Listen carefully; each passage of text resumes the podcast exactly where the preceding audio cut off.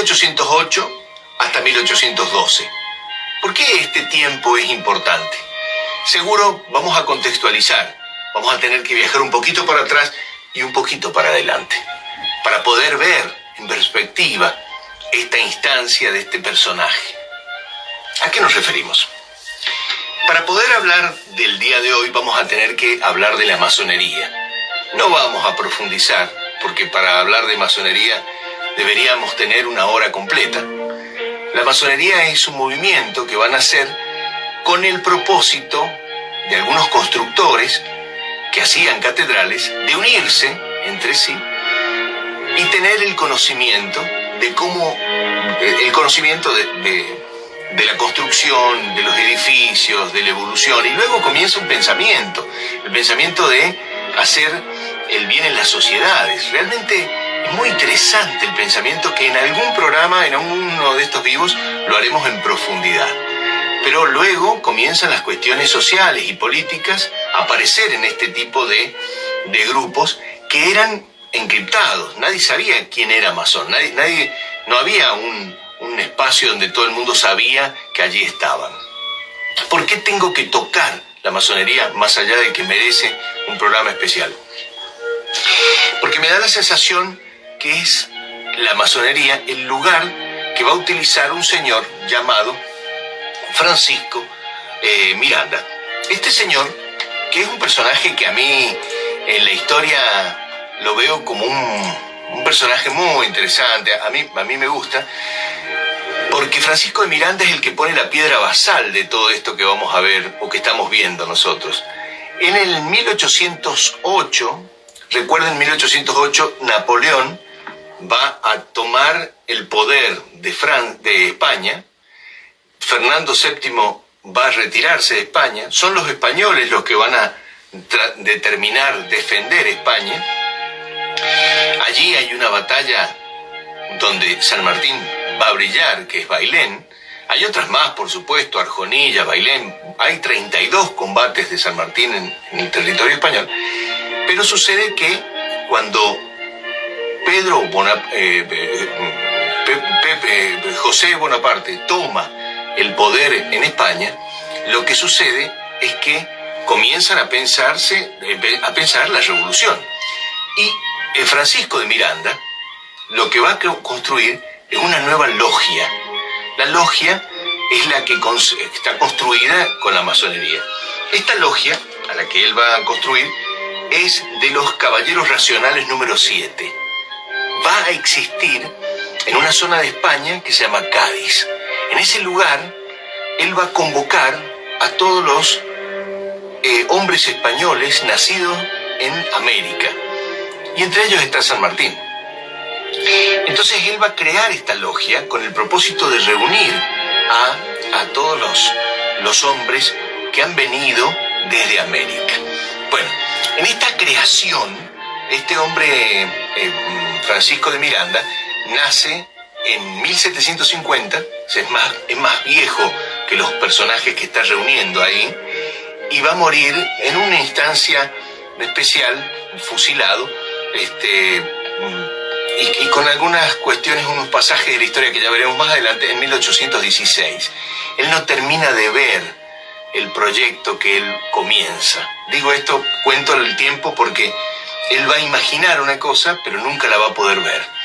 Bueno, cuando él construye esta, esta corriente, esta corriente hace que todos los que están con el pensamiento liberal, San Martín tiene ese pensamiento, recuerdan, lo vimos la vez pasada, él en las reuniones con los franceses toma el pensamiento liberal y considera que el pueblo tiene que tener determinación, no están pensando en la no monarquía, sino que están pensando en la monarquía constitucional, donde el pueblo tiene sus representantes para poder dar su opinión sobre las circunstancias este, sociales. Bueno, en, esa, en ese contexto es que se arma esta, esta, esta logia, la logia de Cádiz. En la logia de Cádiz hay un, hay un personaje que se llama Carlos María Alvear, que es aparentemente el que va a promover mucho a San Martín. Es un muchacho que tiene 10 años menos que San Martín es un chico muy rico. Hay una historia de Carlos María Alvear muy interesante. Carlos María Alvear es hijo de Diego de Alvear. Diego de Alvear es un hombre muy rico de Buenos Aires, tienen tierras en Buenos Aires, tienen tierras en España, tienen bodegas en la zona de Málaga, negocios en Cádiz. Y este chico, les cuento, durante toda su vida, él vivió siempre en la época del verano. los inviernos no los vivía en el territorio porque su familia viajaba con tres barcos desde América hacia Europa, vivían el verano, primavera-verano en Europa y cuando comenzaba a cambiar el clima volvían hasta América y vivían primavera-verano en Buenos Aires, ¿no? Tres barcos, imagínense, con todo lo que llevaban. Los tres barcos llevaban, este, bueno, todas las, pertenencias de, eh, todas las pertenencias de, de la familia. Bueno, pero en uno de esos viajes que están haciendo la familia Alvear por alta mar, hay un barco inglés que los intercepta y los va eh, les va a advertir de que tienen que rendirse. Ellos iban a, saquear, posiblemente. No era un corso, no era un corsario, era un barco de la, de la Armada inglesa. Eh, eh, no obedece Diego de Alvear porque él tiene permiso y está por, justamente por, por, la, por la ruta marítima este, que utiliza comúnmente España. Y cuando no obedece, van a disparar sobre los barcos de la familia Alvear. ¿Por qué cuento esto? Porque tiene toda conexión. Miren, parece que Carlos María Alvear era eh, eh, bastante este, molesto, ya de, jovencito, ya vamos a verlo más adelante también. Entonces el padre lo llevaba con él en el barco que iba adelante. La madre con las hermanas iba en el barco del medio.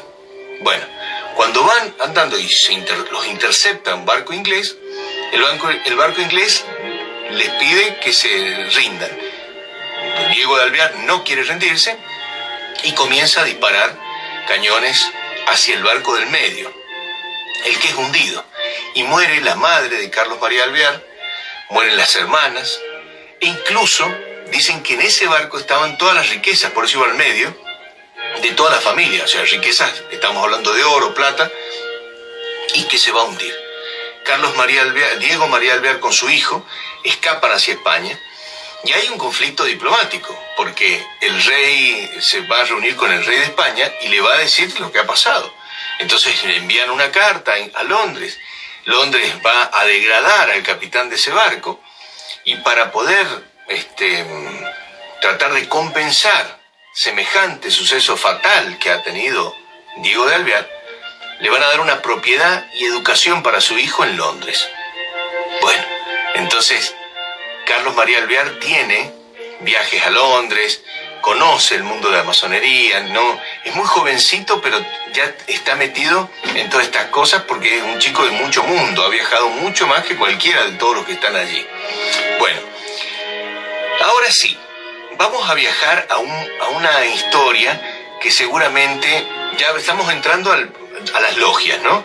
Pero para hablar de las logias está bueno que hablemos un poquito de... Eh, un plan, el plan Maitland. Este, cuando Rodolfo Terraño viajó a Londres, él indica descubrir el plan de un escocés, de un militar escocés, llamado Thomas Maitland, donde el hombre habla del plan continental. Todo es lógico, les cuento. No, no, no es una cosa de locos esto. ¿Por qué? ¿Por qué digo que es lógico? Nosotros pensemos que Inglaterra vamos a, vamos, a, vamos a viajar, por eso les decía, un poquito para atrás. Cuando viajamos un poquito para atrás, viajemos a la independencia de los Estados Unidos, Norteamérica. ¿Qué tiene que ver con nosotros? Muchísimo. El mundo es uno solo. Nosotros le ponemos banderas, divisiones, fronteras, pero es uno solo. Los norteamericanos tratan de independizarse de Inglaterra. Necesitan ayuda de todo el mundo. Y le piden ayuda a Francia y le piden ayuda a España gran parte de las batallas más importantes, hay un general español, ay, no me acuerdo el nombre ahora, que logra siete batallas entre navales y, este, y en el territorio norteamericano, que son fundamentales para Washington. España pone dinero España pone armas, España pone ejércitos para poder ayudar a la independencia norteamericana. Eso no sale en las películas, pero así fue. Y por supuesto que Inglaterra lo sabe. Todo esto ya sabemos dónde sucede. 1776 comienza la revolución norteamericana y al final del 1784 están firmando en Francia un tratado de paz entre las naciones. Pero en el mientras tanto, desde 1776 a 1780 y algo, 85 creo que es, hay un proceso, ¿no? Entonces, se la tienen jurada. Pues imagínense que han perdido una gran colonia y España ha sido parte de los que lo ayudó. Francia también los ayudó. Más adelante veremos algunas instancias navales determinantes entre Nelson y la, la Armada Española. Bueno, pero seguimos. Decimos que Inglaterra, cuando sucede eso, inmediatamente va a promover, cuando ve fragilidad en el, reino español, va a promover las invasiones inglesas a la República, a las Provincias Unidas. Entonces en 1806 viene la primera invasión inglesa. La primera invasión inglesa es una invasión, vienen 1.600 hombres, Buenos Aires no estaba preparado para los 1.600 hombres, no los defienden, no tienen casi resistencia, e ingresan y se quedan como 46 días, creo que son, sí, sí, exacto, 46 días en el gobierno. Beresford se llama el general que viene a cargo del ejército o de la fuerza este, eh, inglesa. 46 días en Buenos Aires. Las familias más adineradas este, los reciben a los ingleses, les dan de comer, les llama la atención un poco algunas costumbres un poco ordinarias, pero lo mismo, les dan de comer, pero el pueblo se prepara y arma una milicia. Mientras tanto, este, en ese momento el virrey, que Sobremonte, viaja hacia Córdoba con todas las riquezas, les cuento. ¿Por qué Beresford llega a Buenos Aires? porque hay un comentario de que hay riquezas españolas aquí. En realidad es verdad, pero vienen de Potosí. Es plata que viene del Potosí y que va a ir a España. Cuando Sobremontes ve que llega la invasión, en vez de quedarse a combatir, Sobremontes viaja a Córdoba con todo el caudal, pero es alcanzado y le roban todo el dinero. Se van con un gran, bueno, no se iban a ir todavía, ¿no? tienen un gran botín de guerra, pero se les subleva a Buenos Aires. De golpe, de 1.600 hombres de, de se van a encontrar con unos mil, con unos 8.000 este, hombres milicianos, que son ciudadanos armados. Es una, una guerra en todas las calles, ¿no? Bueno, se tienen que ir. A los 46 días se van, primera invasión inglesa, una derrota. Pero ven que puede ser ese la puerta, entonces en 1807 ya de manera oficial va a venir un ejército, pero ya no con pocos hombres. La cantidad de hombres que llegan a Buenos Aires son, en total, son unos 9.000 soldados, 350 caballos, 16 cañones, 20 barcos, 90 este, botes que trasladan a los hombres. Era una invasión realmente importante.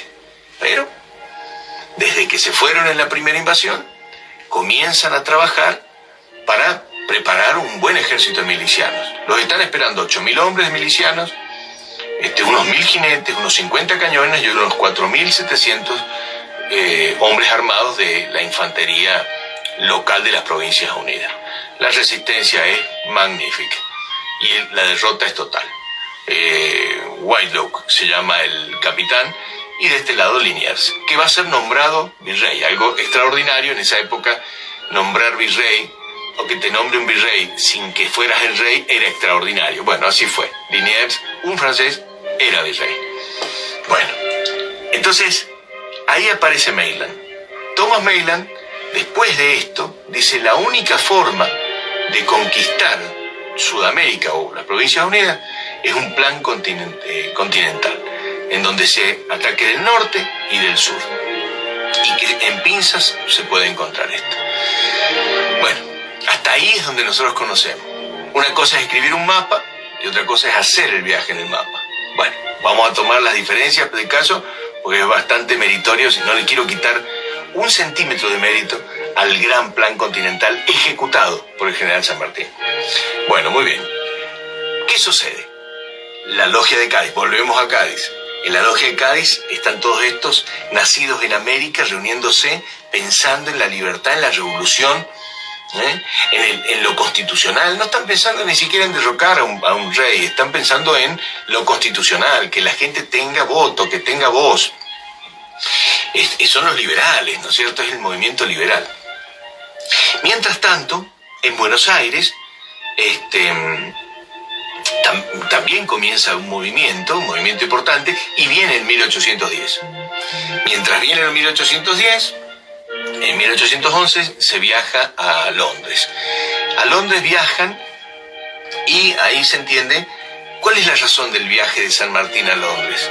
Turismo, es militar. Bueno, evidentemente es un masón y tiene un propósito masónico. Y, y hay un plan, ahí va a conocer el plan continental. Es en Londres que se compra el sable, un sable que es imitación de los sables de África, que lo impone Napoleón en algún momento y que le fascina ese sable, que es un sable que se hace para recargas de caballería. Bueno, se compra el sable y un barco inglés, con el nombre de un ministro inglés que se llama Canning, viaja desde Londres a Buenos Aires. Va a llegar en marzo de 1812, exactamente si no me equivoco, un 9 de marzo un 9 de marzo de 1812. Cuando él llega, un 9 de marzo de 1812 aquí, van a pasar tres cosas o más que son impresionantes. En un solo año el hombre hace todo lo que tenía que hacer. El plan continental necesitaba tener poder, si no, no se podía ejecutar, no se podía planificar. Bueno, muy bien. Entonces, ¿qué sucede? Lo primero que hace es llegar, presentarse en sociedad, y va a suceder algunas cosas. El primer punto, ingresa para crear el cuerpo armado de granaderos. Lo segundo, se va a casar con una chica que está en el corazón de este, la, burguesía eh, de Buenos Aires, porque imagínense que es, es una chica este, escalada, que está en la burguesía, y el hombre pasa a ser parte de la burguesía porteña. Muy interesante, ¿no? Bueno, luego de eso, ya con el ejército preparado, con Carlos María de Alvear a su lado, determinan que el, el triunvirato que se ha armado, el triunvirato se armó porque ya cayó el gobierno anterior, propio de las derrotas que había habido en el Alto Perú. Alto Perú está comenzando a tener problemas, el Alto Perú, y entonces cambian el triunvirato, pero el triunvirato no era benefactor o, o no beneficiaba al plan continental. Por esa razón, entonces necesitan cambiar el triunvirato. Cuando hablan de cambiar el triunvirato, estamos hablando de poner hombres que sean de una logia, la continuidad de esa logia de Cádiz, ¿se acuerdan? Bueno, acá le van a llamar Lautaro. Lautaro por un nativo chileno, araucano, que viaja a Europa que lo llevan a Europa, lo instruyen, lo educan y cuando vuelve se enfrenta al poder español y luego no lo pueden vencer. Bueno, entonces en homenaje a ese personaje le llaman la logia Lautaro.